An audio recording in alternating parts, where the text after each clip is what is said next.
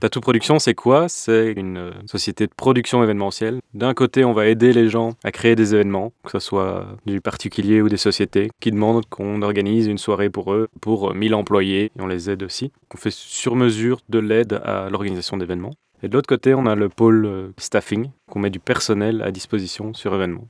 Tout ce qui est FNB, la logistique. Et le dernier, c'est le pôle welcome.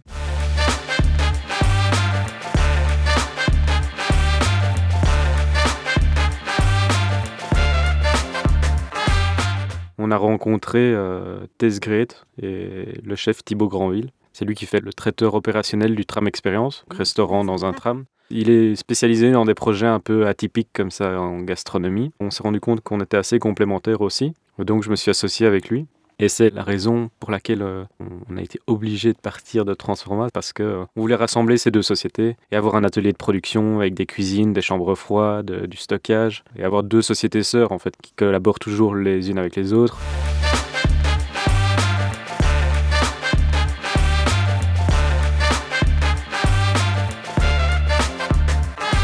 Bonjour et bienvenue pour un tout nouvel épisode de Meet the Transformers, le podcast de Transforma. Transforma est un coworking basé à Bruxelles et à Zaventem qui s'est donné pour mission d'offrir aux entrepreneurs un écosystème stimulant avec tous les outils dont ils ont besoin pour réaliser leurs projets. Et à travers de ce podcast, on vous partage les histoires entrepreneuriales inspirantes des membres de la communauté Transforma. Moi, je suis Genesis, community manager, et je co-anime ce podcast avec Anis, cofondateur du projet. Bonjour Genesis. Bonjour Anis. On va vous parler de Terry, qui a une start-up on veut un petit peu te connaître. Qu'est-ce que tu fais dans la vie euh, Tu es entrepreneur qui tu es. Voilà, qui tu es, ce que tu aimes, ce que tu fais. Eh bien, donc je m'appelle Terry. Je suis le cofondateur de Tattoo Production, notamment. Société de production événementielle qui a pendant quelques années eu euh, ses bureaux ici, à Transforma. On est parti euh, pour des raisons d'expansion et de fusion avec d'autres sociétés. Tattoo Production, c'est quoi? C'est, comme je disais, une euh, société de production événementielle. D'un côté, on va aider les gens à créer des événements, que ce soit du particulier ou des sociétés, que ce soit ta grand-mère qui veut faire euh, son anniversaire et qui ne sait pas trop comment s'y prendre et qui veut marquer le coup. Ben, on va l'aider à trouver une salle, à trouver un, traiteur, des choses comme ça. Ça peut être aussi euh, Proximus qui demande qu'on organise une soirée pour eux, pour 1000 employés et pour fêter quelque chose et on les aide aussi. Ça, c'est le côté, ce qu'on appelle production événementielle. On fait sur mesure de l'aide à l'organisation d'événements.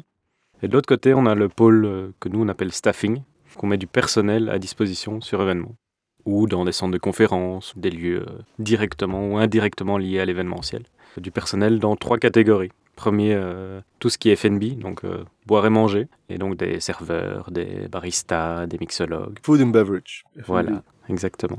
Ensuite, on a la logistique, donc des monteurs, euh, plutôt des profils plutôt masculins d'habitude, des costauds qui vont venir euh, pousser des caisses, monter des meubles, euh, mettre 100 chaises dans une salle de conférence, ce type de profil. Et le dernier, c'est le pôle welcome, donc des hôtesses, des hôtes, parking boys, des gens qui ont un profil un peu plus allez, avenant, ouais, qui vont aller vers les gens pour faire des activations dans la rue, des choses comme ça.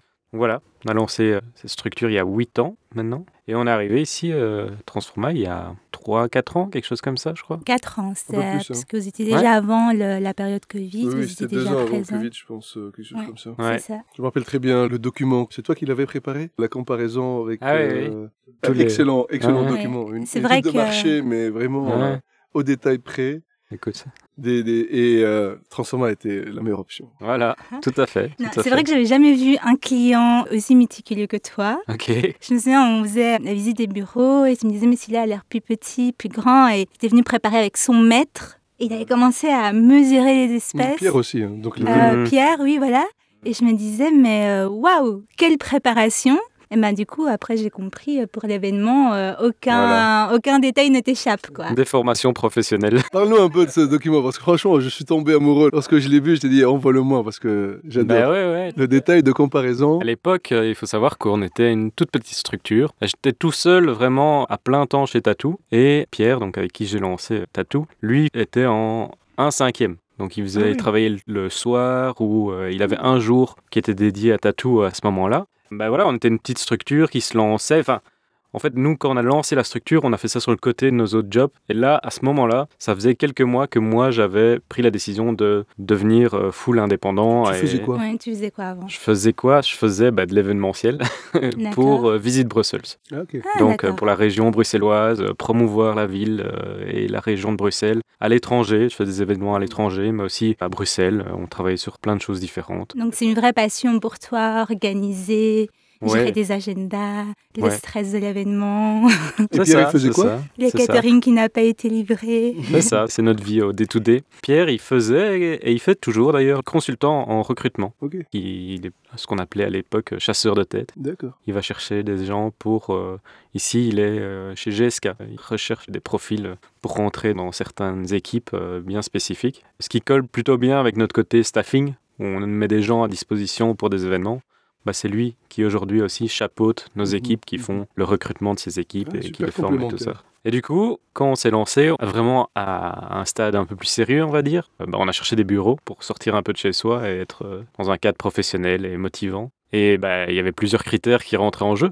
Bah, le prix, évidemment, hein, c'est toujours quand on a une petite structure, on regarde, mais plein d'autres choses, euh, la localisation, les avantages, euh, qu'est-ce qui était proposé. Et donc voilà, on a un peu fait le tour de, plusieurs euh, coworking. On avait fait ce petit tableau comparatif hein, pour voir quels étaient les avantages de quelle structure. par la force des choses, on est arrivé ici. Et quand je parlais de ça à Anis à l'époque, il me dit ah, mais ça, ça m'intéresse parce qu'il voulait voir son positionnement sur le marché. tu avais notre travail en fait. Ouais, ouais. Bah voilà, après, c'était avec plaisir qu'on l'a partagé. Après, je suppose que depuis lors, ça a encore changé, qu'il y a 17 autres coworking qui ont ouvert, d'autres qui ont fermé. Beaucoup ont fermé après le Covid. Mmh. Euh. Bah oui, oui. Qu'est-ce qui te plaît le plus dans l'événementiel Genre, moi personnellement, ce mhm. c'est pas quelque chose que j'aime faire euh, parce qu'il faut être sur tous les fronts et chaque petit détail. Euh, très stressant. C'est vraiment ce qui mhm. fait euh, la différence. Donc c'est vrai que c'est très très stressant. C'est chouette hein, quand ton événement est réussi, l'organisateur te dit merci. C'est vrai que c'est un vrai merci parce qu'on se rend compte de tout le travail en amont. Mais du mhm. coup, par exemple, toi en tant que professionnel de l'événement, qu'est-ce qui te motive? Qu'est-ce qui t'inspire au quotidien? C'est vraiment le côté. Moi, j'ai toujours été quelqu'un d'avenant même avec mes amis, quand j'étais ado, c'est moi qui organisais des soirées. On disait, ah, on va faire ça, on va faire ça. Et, qui essaie de mettre des choses en place. C'est un peu la force des choses. Et, j'ai commencé les études de tourisme sans vraiment euh, connaître l'événementiel comme je le connais maintenant. Et dans le tourisme, je me suis rendu compte que c'était un vrai métier, en fait, organiser des événements. Et je me suis dit, mais en fait, c'est génial. Moi, je voulais faire des concerts à l'époque parce que mon père était journaliste euh, rock. Et du coup, euh, ah, j'étais, baigné là-dedans et je voulais organiser des concerts. Mais en fait, je me suis rendu compte qu'il y avait des concerts, mais plein de choses à organiser. Et ce qui m'excite, euh, bah, c'est vraiment le côté réflexion, être sûr qu'on a réfléchi à toutes les petites choses qui vont faire que c'est une réussite et se rendre compte effectivement après. Et pour moi, c'est un des plus beaux sentiments, c'est que quand on a vu l'événement, on se rend compte que tout ça, on l'a créé quelque part et que ça venait de rien et que grâce au travail qu'on a fait, en bureau, parce que souvent les gens croient, ah oui, l'événementiel, c'est du terrain et tout, mais je crois qu'il y a 90% c'est du bureau, du téléphone, euh, faire des plannings, des choses comme ça. Ben, réaliser tout ça pour faire un bel événement. C'est prévoir l'imprévisible, moi je dis. Euh, est-ce que tu sais que j'ai Genesis, que j'ai travaillé euh, pas mal de temps dans l'événementiel? Ah oui. Non, mais sérieusement? Je te crois, ça m'étonne pas. c'est vrai? Ça m'étonne pas. Je sais pas. Ça m'étonne pas. Mais si, quand on a les salles, euh, tu penses toujours au nouveau design qu'on peut faire, à qu'est-ce qu'on peut ajouter dans le catering. Mhm. Euh. Moi, j'aime le côté relationnel de l'événementiel. C'est vrai que mhm. ça, c'est quand tu réussis à lier un lien avec ton client et que quand il t'appelle, il n'appelle plus l'entreprise, il l'appelle Genesis, par exemple, quand je mmh. faisais ça, et qui te parle de ses vacances, et de, voilà, il y a un lien qui se fait quand vous mmh. allez, ah, bah oui, entre-temps, j'ai changé de poste, etc. Bah, ça, j'aime beaucoup. C'est vraiment un chouette lien parce que la personne te donne vraiment sa confiance. Et c'est vrai que c'est ça qui te motive aussi bah, à pas le décevoir en fait quand tu crées l'événement. Mais après, voilà, il y a d'autres aspects qui sont un peu plus récents. Et justement, toi, comment tu fais? Pour quelqu'un qui devrait organiser un événement, euh, quels sont les impératifs à ne pas euh, oublier, à ne pas omettre pour réussir un événement? Je donne aussi cours à l'Institut Charles Péguy, qui est un institut euh, supérieur à Louvain-la-Neuve. Je donne cours de logistique événementielle. Et moi, je dis toujours que le cœur de la préparation d'un événement, c'est le budget. Parce que c'est ça qui va tout faire. Tu peux faire une fête d'anniversaire pour 1000 euros, mais tu peux aussi en faire une pour 100 000 euros. Et donc le point de référence, bah, c'est toujours ton budget, ce qui va te permettre de savoir dans quelle direction tu peux aller ou pas. Et donc pour moi, ça c'est vraiment le cœur. Quoi. Et que sans budget, quand quelqu'un, un client va te demander Ah, on aimerait organiser, je sais pas, une fête de personnel, ça, ça, ça. Un des premiers trucs, c'est savoir l'idée du budget où il se situe et pour pouvoir vraiment cadrer. Ah oui, on va prendre une salle dans ce type-là, on va avoir de la décoration, on va avoir ce genre de choses. Et donc, je crois que vraiment le truc le plus important, ça peut paraître moins sexy, mais hélas, c'est le budget et c'est ça qui. C'est ce qui donne le cadre. Ouais, c'est ça, c'est ça. Tu me disais que tu avais aussi une autre euh, entreprise sur le côté. Ouais, c'est ça. Parle-nous un petit peu de. Le long du chemin, euh, en travaillant dans l'événementiel, bah, et en travaillant avec des traiteurs euh, différents, on a rencontré Tess Great et le chef Thibaut Granville. Et on a beaucoup travaillé de plus en plus. On mettait des équipes, on l'aidait à s'organiser. C'est lui qui fait le traiteur opérationnel du tram expérience, ah notamment, donc mmh. restaurant dans un tram. Il est spécialisé dans des projets un peu atypiques comme ça en gastronomie. À force de travailler avec lui, bah, on s'est rendu compte qu'on était assez complémentaires aussi. Donc je me suis associé avec lui. Et c'est la raison pour laquelle euh, on a été obligé de partir de Transforma, c'est parce qu'on euh, voulait rassembler ces deux sociétés et avoir un atelier de production avec des cuisines, des chambres froides, du stockage et les bureaux de Tatou au même endroit et avoir deux sociétés sœurs en fait qui collaborent toujours les unes avec les autres. Tatou met du personnel à disposition de Tesgret. Tesgret, quand il y a un événement Tatou, s'occupe du catering et donc ça fonctionne bien et la dynamique d'être dans le même bâtiment, d'être euh, pouvoir se parler, ben, rien à faire, ça aide vraiment. à... synergie au quotidien. Ouais, c'est ça, ça. facilite les process, les échanges. Ouais, c'est ça, c'est ça. Ça se passe bien là, vous, êtes à Ever, pas loin. Hein. ouais, c'est ça, c'est euh, ça. On est à rue Colonel-Bourg, donc en face du contrôle technique là. Tout le monde connaît l'adresse parce qu'ils vont au contrôle technique. Mais on est là, ouais, dans un bâtiment qui est euh, un peu dédié à, la gastronomie. C'est Oreca Magazine qui se trouve là-bas. Mhm. Et donc, il y avait des cuisines là et des bureaux. Et donc, on est là, ça se passe bien. Euh, ça fait que quelques mois, mais voilà, c'est un chouette endroit. Vous grandissez, vous grandissez, vous mhm. grandissez. Comment est-ce que tu abordes justement ce changement du fait que tu, au début, tu étais tout seul avec euh, ton collaborateur à, un jour euh, sur la semaine disponible? Là, tu as une vraie équipe, euh, tu as un vrai bureau, tu as une seconde société? On est 8 pour l'instant là-bas dans l'équipe Tattoo. Et après, dans l'équipe Tesgret, on va dire qu'on est 5 plus ou moins. Mais bon, il y a des cuisiniers là-dedans. Plus, il y a des. Euh, Ça, c'est fixe, pour les équipes fixes. Après, oui, effectivement, il y a des renforts. Chaque événement, vous avez des Il y a des stagiaires, oui.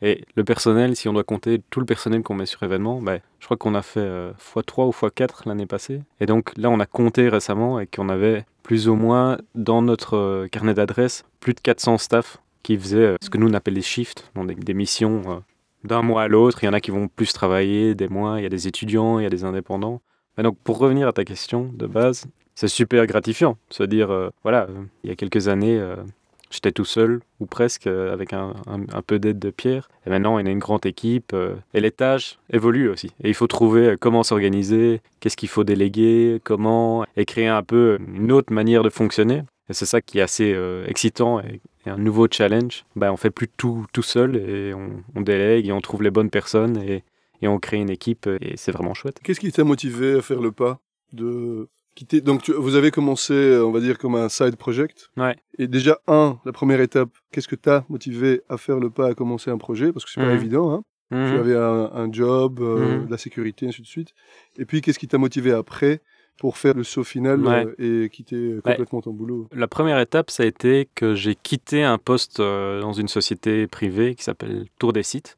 Et en quittant ce poste, j'avais rencontré pas mal de gens dans cette société et des gens, que ce soit la société même ou des prestataires, des gens comme ça, ont commencé à me contacter en me disant Ah, est-ce que tu pourrais pas venir en extra sur un événement euh, On sait que tu as ton boulot, mais voilà, le week-end, est-ce que tu pourrais pas? On aime bien comment tu bosses et euh, faire ça. Et euh, on avait une grande force, on connaissait des équipes à l'époque, c'était une vingtaine de scouts, une troupe de scouts qui s'appelait les Castors. Franchement, S'ils écoutent, merci à eux parce qu'ils étaient vraiment le nerf de Tatou qui a permis de grandir et de mettre ces jeunes qui étaient super motivés et tout sur des événements qui faisaient la différence. Et donc on venait nous demander pour des prestations et Pierre était un ami que j'avais rencontré sur les bancs de l'école et on s'est dit ben, pourquoi pas faire ça ensemble et créer une structure et un nom.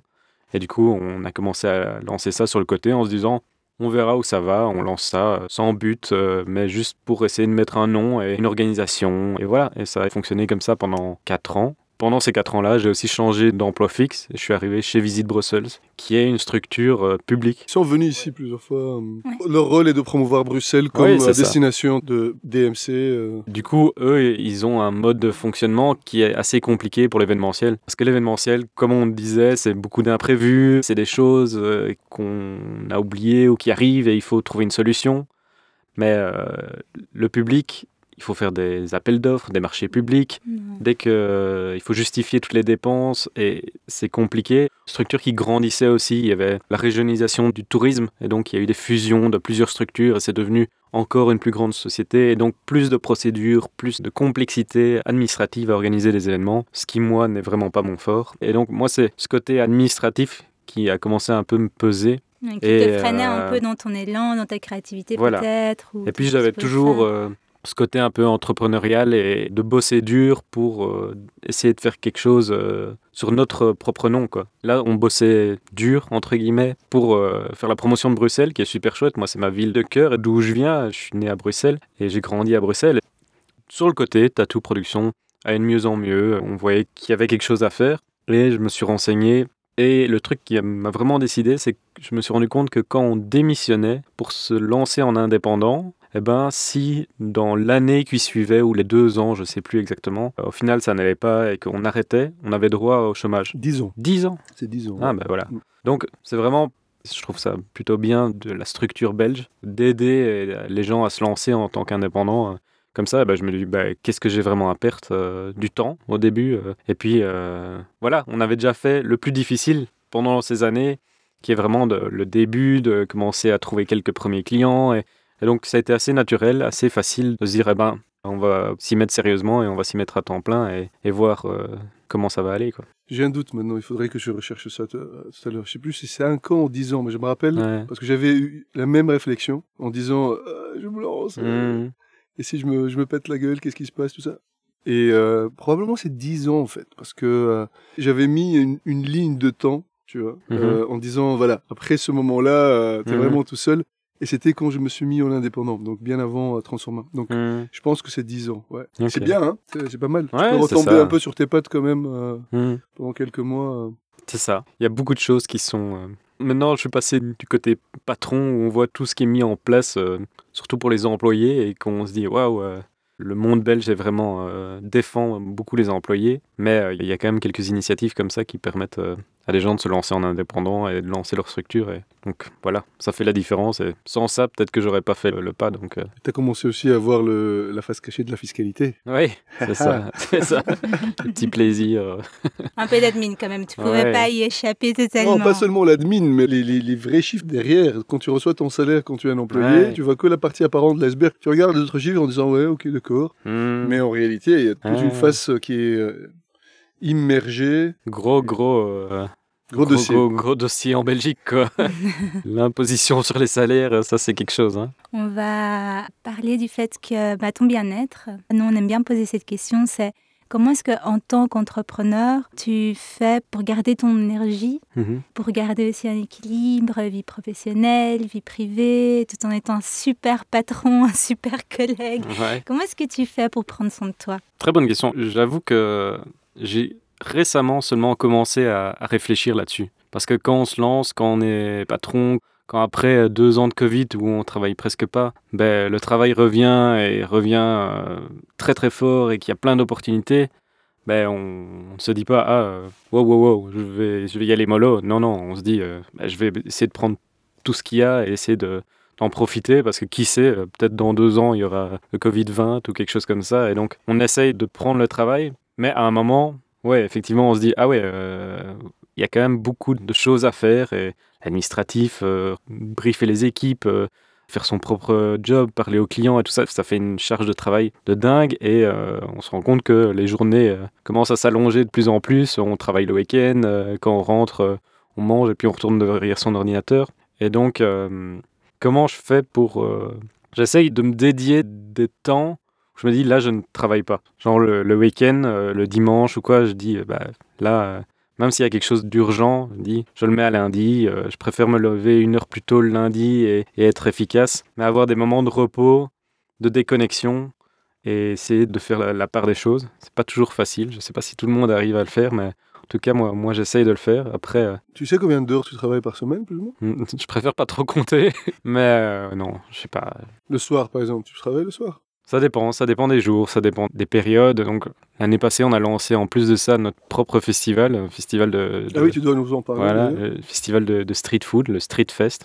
Et ça, bah voilà, on avait la volonté, après avoir bossé sur plein d'événements de, plein de gens, de lancer notre propre bébé, quoi, notre propre euh, festival. C'était un peu un rêve d'enfant de, lancer un festival. C'était pas un festival de musique, mais c'était un festival de food. Ça peut venir, hein Oui, oui. Après, euh. on, a des concerts hein, dans le festival, mais voilà, on essaye de se positionner autrement, d'avoir un festival de gastronomie urbaine euh, et autour de ça de faire plein de choses. Mais là, je crois que j'ai jamais eu autant travaillé de ma vie et, même si on sait le travail euh, théorique en se disant ah oui, euh, on va lancer un, festival, il faut faire ça, ça, ça.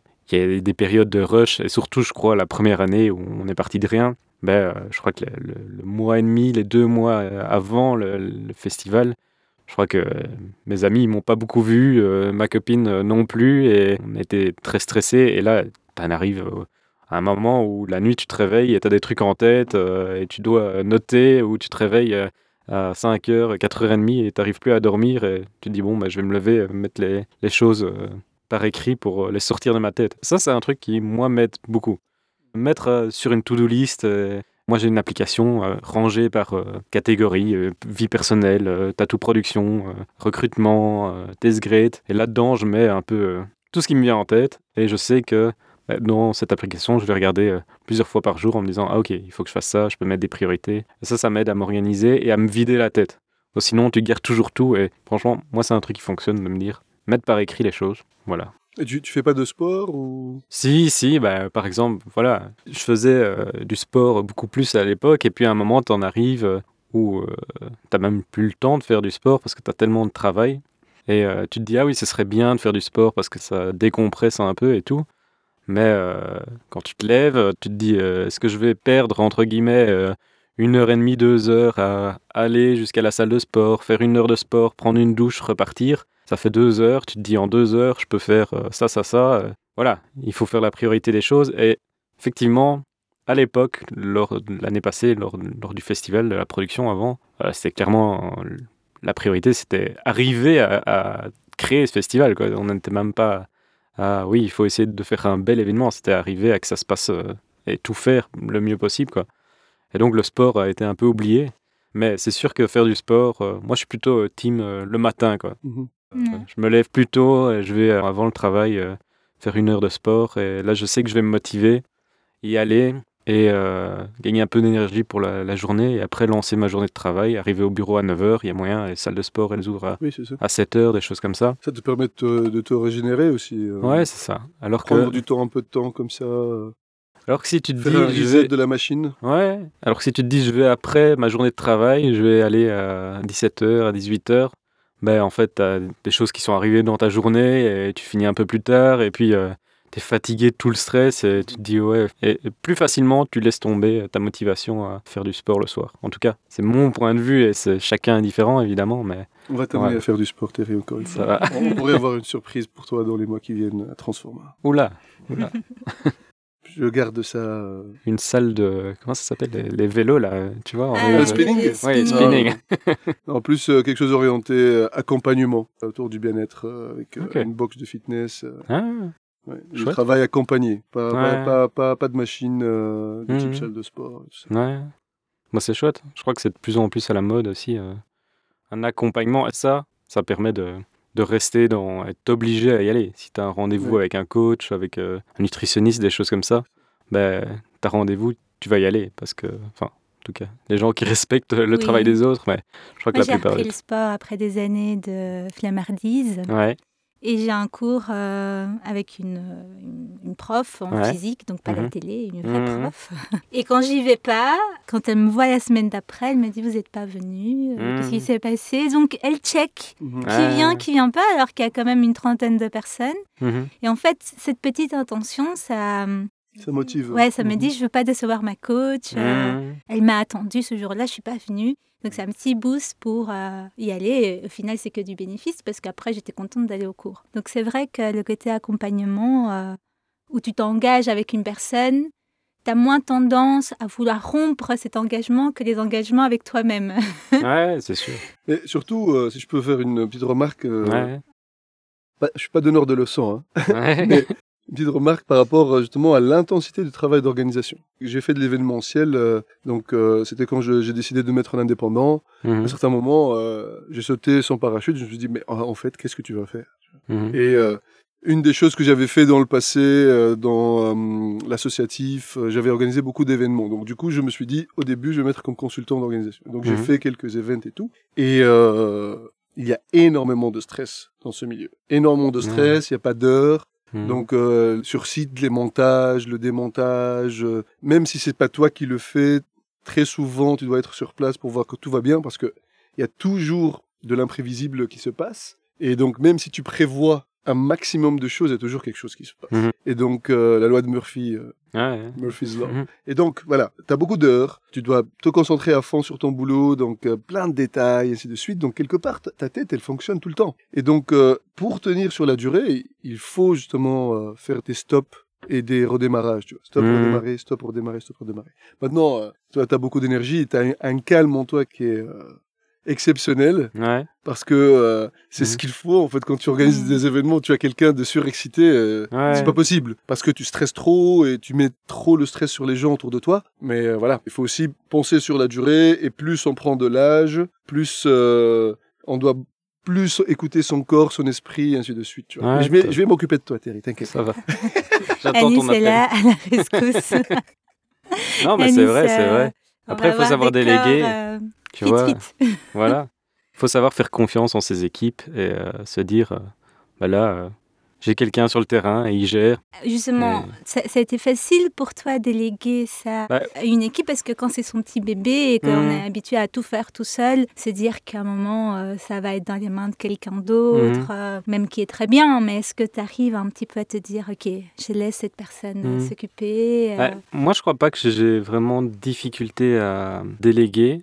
Mais on a fait un choix stratégique euh, quand on a dû engager des gens de plutôt euh, se tourner vers des juniors, donc des gens qui aient moins d'expérience et euh, qui ont besoin de plus d'accompagnement. Que tu peux former. Quoi. Oui, c'est ça, un investissement aussi en se disant, ben voilà, on va, les garder, on va leur apprendre le métier. Et au début, ça a été compliqué d'avoir des gens, mais qui au final te faisait gagner du temps, mais t'en prenais aussi parce que euh, tu devais leur expliquer, vérifier. Et donc voilà, et là seulement après un an, euh, on commence à, voir qu'ils gagnent en autonomie et des choses comme ça. Et donc déléguer, c'était pas un problème. Mais c'est plutôt le, fait de devoir, euh, eux, leur faire prendre confiance en eux, parce que c'est souvent ça. Eux viennent vers toi en te disant, est-ce que c'est bien? Est-ce qu'il y a ça, ça? C'est super parce qu'ils veulent faire le mieux possible mais euh, ça prend du temps et au final tu passes euh, du temps à vérifier euh, et à t'assurer que c'est bien fait et leur apprendre comment faire mieux. Et donc c'est plus ça qui est difficile. En engageant quelqu'un dans son équipe, on se dit ah ça va aller mieux directement, mais si cette personne est junior, qu'il faut lui, lui, apprendre le métier, c'est une autre sorte de temps que tu passes à, mais après, du coup, il fit vraiment à, ce que tu voulais, quoi, au profil parfait, parce que tu les as bien formés. oui, après les gens restent ont leur personnalité, et chacun est différent, hein, et chacun a, des talents, des facilités, et chacun a des, points faibles, euh, comme moi. Hein. donc euh, voilà, il faut un peu trouver avec les profils qu'on rencontre, euh, qui mettre dans quelle case et dédier quelle mission à chacun. Je crois que là, franchement, ça fonctionne plutôt bien, on a une chouette équipe. Et quelle est ta recette miracle pour donner confiance à ton staff, justement, et de... Moi, je dis, c'est comme mhm. tu vois les, les, jeux pour les petits, où ils apprennent à mettre euh, un carré dans un carré, une étoile dans une étoile. Mhm. Il y a beaucoup d'entreprises ou de managers mhm. qui essayent de prendre, par exemple, euh, un carré, juste comme ça, de le fourrer dans une forme. Euh, dans une étoile. ouais, dans une étoile. Tu peux pas faire ça. Non. Chacun est fait quelque part pour un type. Il y a quelqu'un qui est plus administratif, plus sur le détail, un autre qui est plus je sais pas moi, actif ou créatif. et, donc, tu, je suppose que tu détectes ce que chacun oui, oui, aime faire.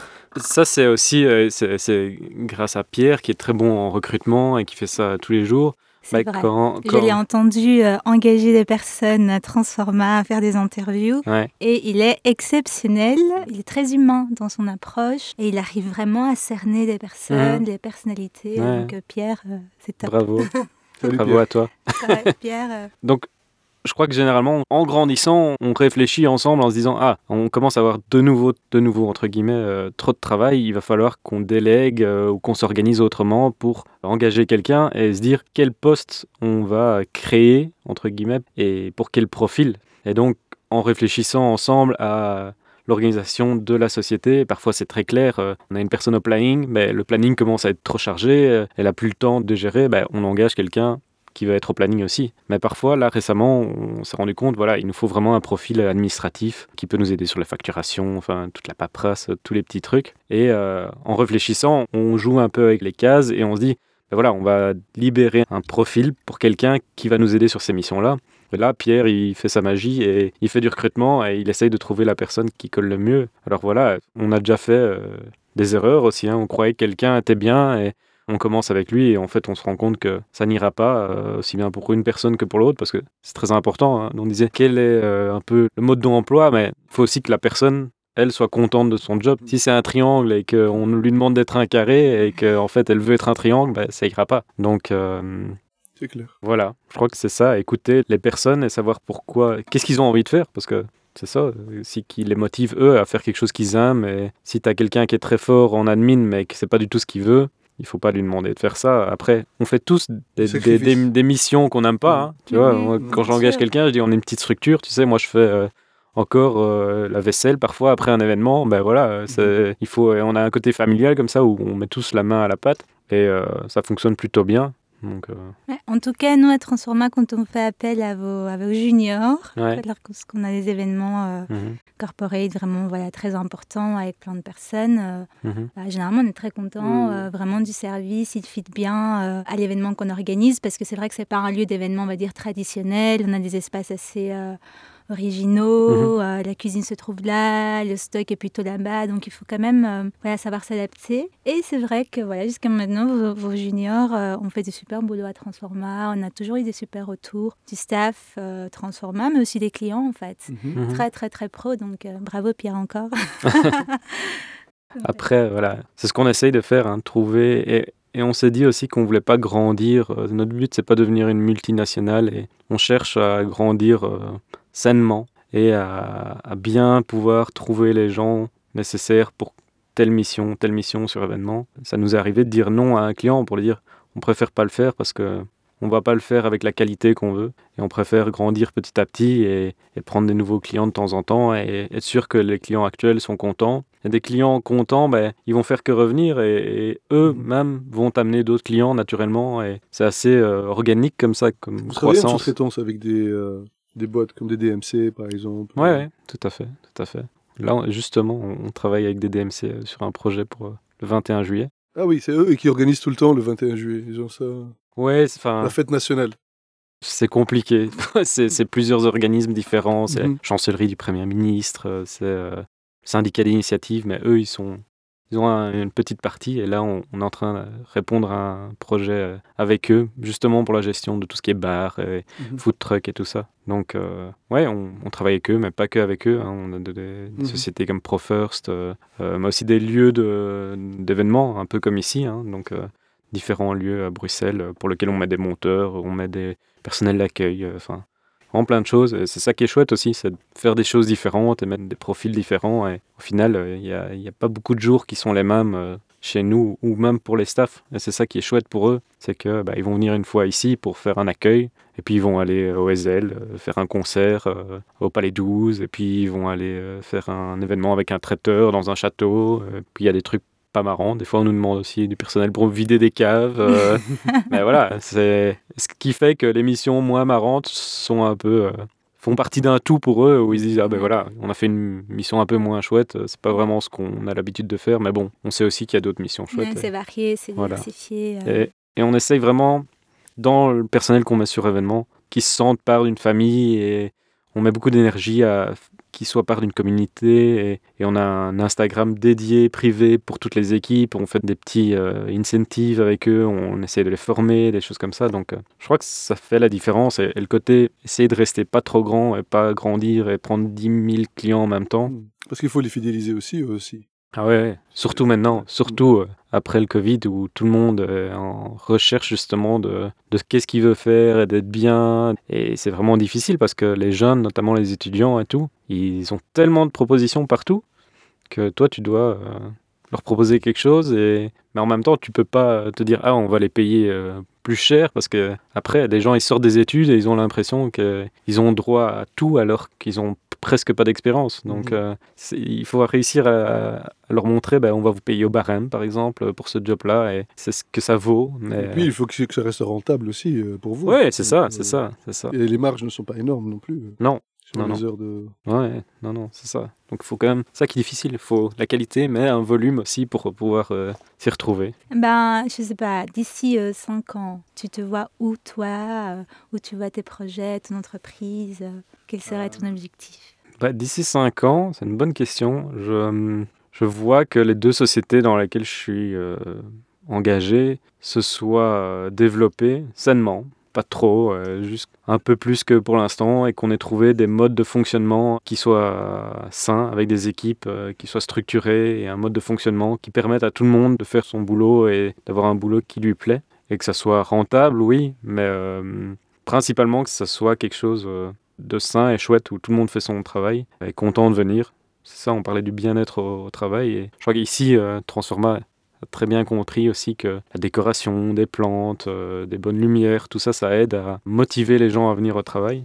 Pour moi, c'est important que les gens soient, quand ils se lèvent et qu'ils viennent travailler chez Tattoo, ils se disent Ah, euh, hey, je suis content, je vais bosser. Et pas se dire Ouais, si on est lundi, euh, je vais devoir aller travailler.